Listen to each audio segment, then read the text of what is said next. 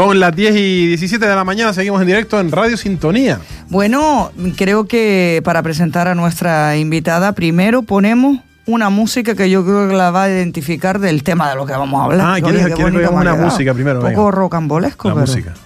¿La tiene? Ah, no la tenemos, no la No tenemos. la tenemos. Es que la que pedí no para la tenemos. La pedí para el no final, la pedí para el final. Ah, para el final. Pero espera, vamos Esto por hacerle caso a él. Vamos a hacer una cosa. Vamos a poner la promo, vamos a poner la promo. Esto no puede ser. Vamos a poner no la promo, Esto no puede ser. Escuchen esto. Durante un embarazo, una mujer está expuesta a la misma cantidad de estrógenos que lo estaría una mujer no embarazada durante 40 años. Realmente en esos momentos yo creo que poca cosa me ayudaba a sentir mejor. Y es una hembra, Wendy, una niñita. En este viaje se mueven muchas cosas, se recolocan muchas cosas, se cambia el orden de prioridades, surgen miedos, hay un cambio de la pareja. las 10 de la noche y creo, creo que he roto algo. Bueno, pues es la historia Madre de mía, nueve me estaba meses. dando escalofrío porque me estaba acordando de mí. Anda lo de la hembra, anda que, que, que el niña, ginecólogo. una niña, una niña. Que el ginecólogo. Wendy, buenos días. Buenos días. Buenos días, Rosy. Buenos días, Dani. Es Buenos que días. vamos, lo de la hembra me, me chocó, ¿eh? Me digo, digo, yo que un ginecólogo te diga, es una hembra, no, es, es una hembra, como un macho, ¿no? te faltó decir. Bueno, Wendy, Fue- Wendy Fuentes, directora y protagonista de este documental, eh, nueve meses en el que recoges la historia de tu embarazo, ¿no? Sí, eh, nueve meses recoge, eso quería dejarlo claro porque yo no sé qué expectativas se pueda estar haciendo la gente de realmente qué va a pasar en nueve meses, porque bueno, Rosy lo sabe perfectamente, cada embarazo es un mundo, cada mujer lo vive a su manera, Sí. las emociones, las vivencias, las experiencias, entonces bueno, yo lo que he querido recoger aquí es la mía y con, sobre todo la intención de visibilizar lo que supone un embarazo, tanto para la madre como para el padre, siendo primerizo. Entonces, pues yo lo que he recogido es, sobre todo, cómo lo he vivido. Faltan muchas cosas, porque al final son nueve meses y no deja de ser una hora de documental, pero yo creo que lo importante es mm, informar a muchas madres y a muchas mujeres que están en el proceso de embarazo, incluso también a muchos hombres. De lo que supone, pues, crear la vida. Y yo creo que, que está bastante bien. ¿En qué momento le dan, aquí se va a notar, se va a notar la edad que tengo, el re, en el al re? ¿En qué momento le doy al rec? Sí. Em, mira, yo decido darle al rec em, pasados ya dos meses aproximadamente, porque esto, esto surgió después, cuando ya yo me había enterado de que estaba embarazada, dije, eh, ¿por qué no documentamos esto como un proyecto personal? Y lo que sí es cierto, lo primero que empecé a documentar fueron las reacciones de la familia y demás, y ya después eh, decidí darle al rec cuando me vi en un mar de dudas y dije, vale, se supone que ya tengo que empezar a sentirlo, qué es lo que va a pasar a partir de ahora, Eh, a dónde tengo que acudir, qué va a pasar, cómo es esto, porque claro, no tenía ni idea. Y digo, joder, eh, me imagino que como yo habrán estado muchísimas mujeres que no Todas. tendrían ni idea. Y había un nicho allí de dudas y de, y de, y de situaciones que no, no estaban informadas, no sabíamos. Y claro, yo que pertenezco al gremio digo, ¿y por qué no documentar? No? ¿Por qué no mm, eh, buscar información, informar y visibilizar esta situación? Sí, y sí. ahí es cuando empezamos nosotros a darle al red, que fue pues mm, en el mes 3, mes 4 aproximadamente. Mm. Wendy, estoy escuchando de fondo, me imagino que es Coco, ¿no? Uno de tus Sí, es perros. Coco, es, es es Coco. Coco, Te voy a Rosy. decir- Es que yo por las mañanas, Sí, por las mañanas lo sacas, ¿no? claro, me Claro. toca y encima en casa no tengo buena cobertura y digo, aprovecho y saco a Claro. Pero una cosa, ¿tú sabías, eso no te lo dijo el ginecólogo, tú sabías que eh, tú ya eh, en el primer, eh, ya desde el primer mes de embarazo, sin, sin saber tú ya que estabas embarazada, ya Coco lo sabía? Coco lo supo yo creo que a partir del mes 4. Coco... No, no, no, no, no, no. Los perros, los animales saben. ¿Sí? Te lo digo yo que lo saben. Este no me lo demostró mucho, a este le costó un poquito más, a lo mejor lo sabía probablemente. Lo que sí estaba es, vamos, durante todos los nueve meses súper cariñoso, súper atento conmigo, eh, no se separaba de mí, Rosy, de verdad. Animalito. Este perro eh, no se separó de mí y sobre todo al final, cuando ya pues me costaba dormir y, y toda la historia, Mm. estaba, vamos, al pie del cañón todo el día conmigo. Y después eso es otra historia, porque después a mí me costó eso, lo suyo, cuando ya llegó Lucía al mundo y no podía prestarle la misma atención al perro. Tienes que hacer Bueno, otro, tienes que hacer otro, ¿eh? Yo lloraba mar, ¿eh? Tienes que hacer otro, Wendy. Mira, yo te digo una Otro cosa, dedicado también al animalito. Tú querías tía. tener, tú querías tener tres, Te lo hago yo, te lo hago yo Mira, en la entrevista. Dice Dani, tú querías tener tres, tres no, ya vamos bajando para abajo. Ah, ya se te- claro, yo te decía yo, tú ten la primera y luego hablamos. Porque ella, ella siempre, no, vamos a, yo tres. Nacho, que tres, tengo un reportaje aquí que lo vea. Que tengo un reportaje, Wendy. Con el perro te hago yo la entrevista, chacha. Yo te digo una cosa, el, el tema este lleva una temporada, es decir, 13 capítulos. Es la lactancia, el posparto, sí, cómo lo viven los animales, Sí, por ejemplo. sí. El tema de la obstetricia, es decir, esto es un mundo y claro, es lo que yo te decía al principio, me da cosa que la gente se espere algo cuando realmente son nueve meses, pero es que ahora que ya he madurado esos nueve meses, que ya lo he parido y que estoy viviendo otras circunstancias, digo, joder, pero es que esto quiero otro Sí, documental. sí, desde luego. ¿A qué no, ti- a qué no tienes Después tiempo ni, para quitarte el bigote? Nada, es que no tienes tiempo. Nada. A ver, sobre todo la pri- el primer mes, bueno, yo me acuerdo hablarlo contigo. Lo ¿no? sé, Cintia, lo es sé. que tengo la sensación de que llevo con el pijama y con la bata Sí, puesta pues tres todo el día. y con la teta por fuera por toda la Que casa. sí, que digo, sí, que ¿y sí, esto? sí, a todas nos no ha te pasado lo mismo. Claro. Te lo dije. en eso sí coinciden lo- todas, ¿no? Oye, dije. el- el- ¿cuál es el momento más emotivo del documental? Que por cierto, no lo hemos dicho, se va a emitir el martes sobre las 11 y cuarto de la noche en Televisión Canaria. Eh, ¿Cuál es el, eh, bueno, las 11 de la noche, cuál es el, el motivo más emotivo de todo ese reportaje de una hora del documental? El momento más emotivo yo creo que se acerca al final.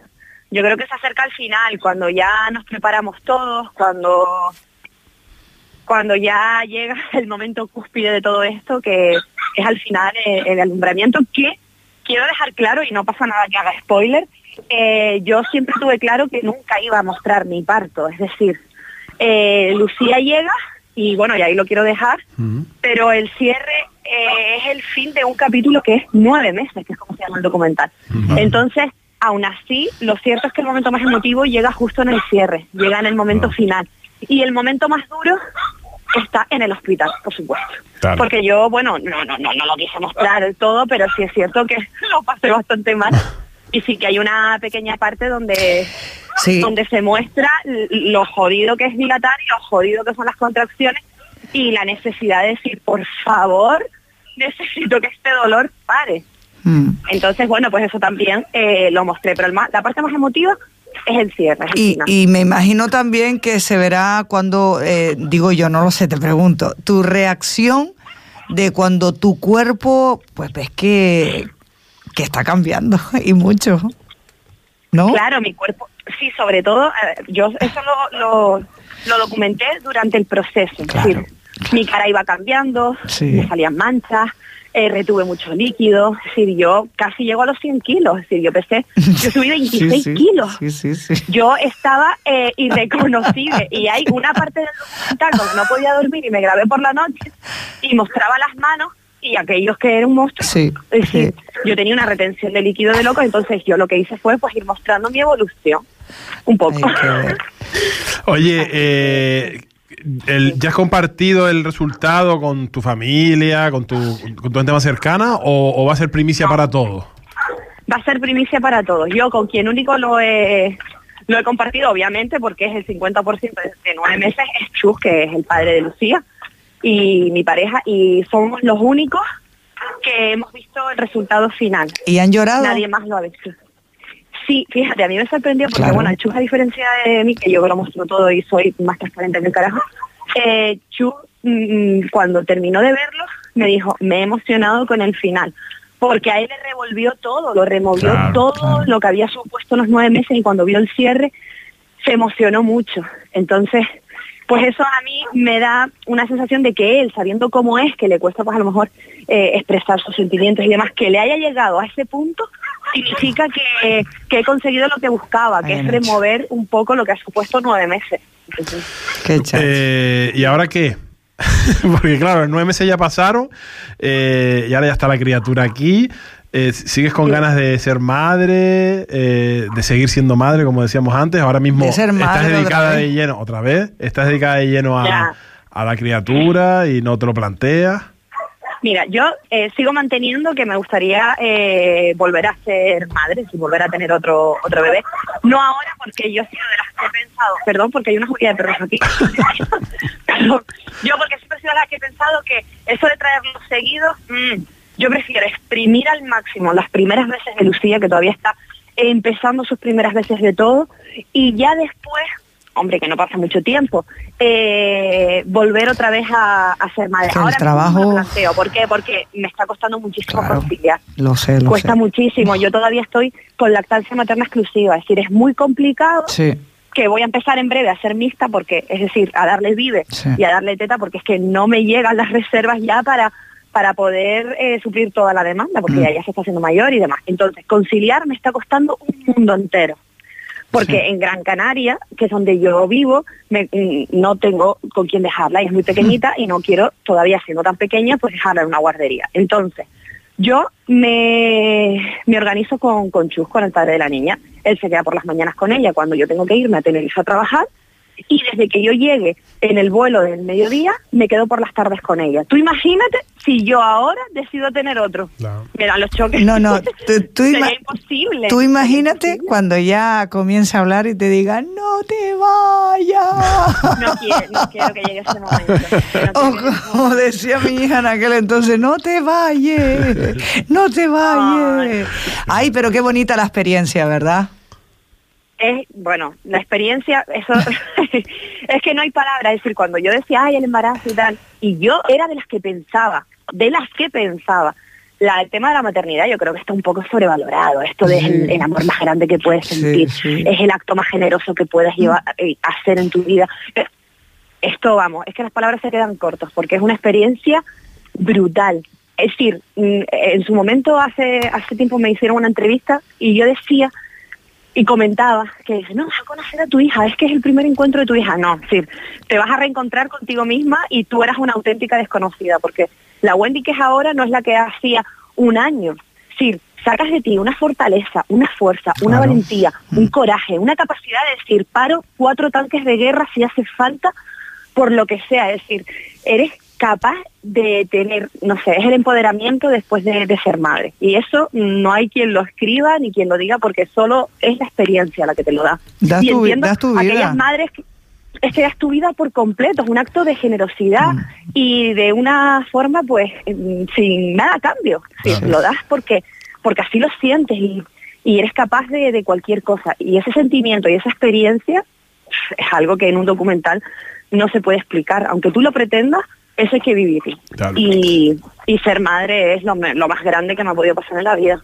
Sin Pero duda bueno, alguna, vamos. eh, nos podemos hacer una idea de cómo han sido esos nueve meses de embarazo en el documental que veremos el, el martes por la noche en Televisión Canaria y se llama así, nueve Claro. meses. Claro, eh, eh, cuando te diga mamá, Ya falta poco ya, porque enseguida se echan fuera.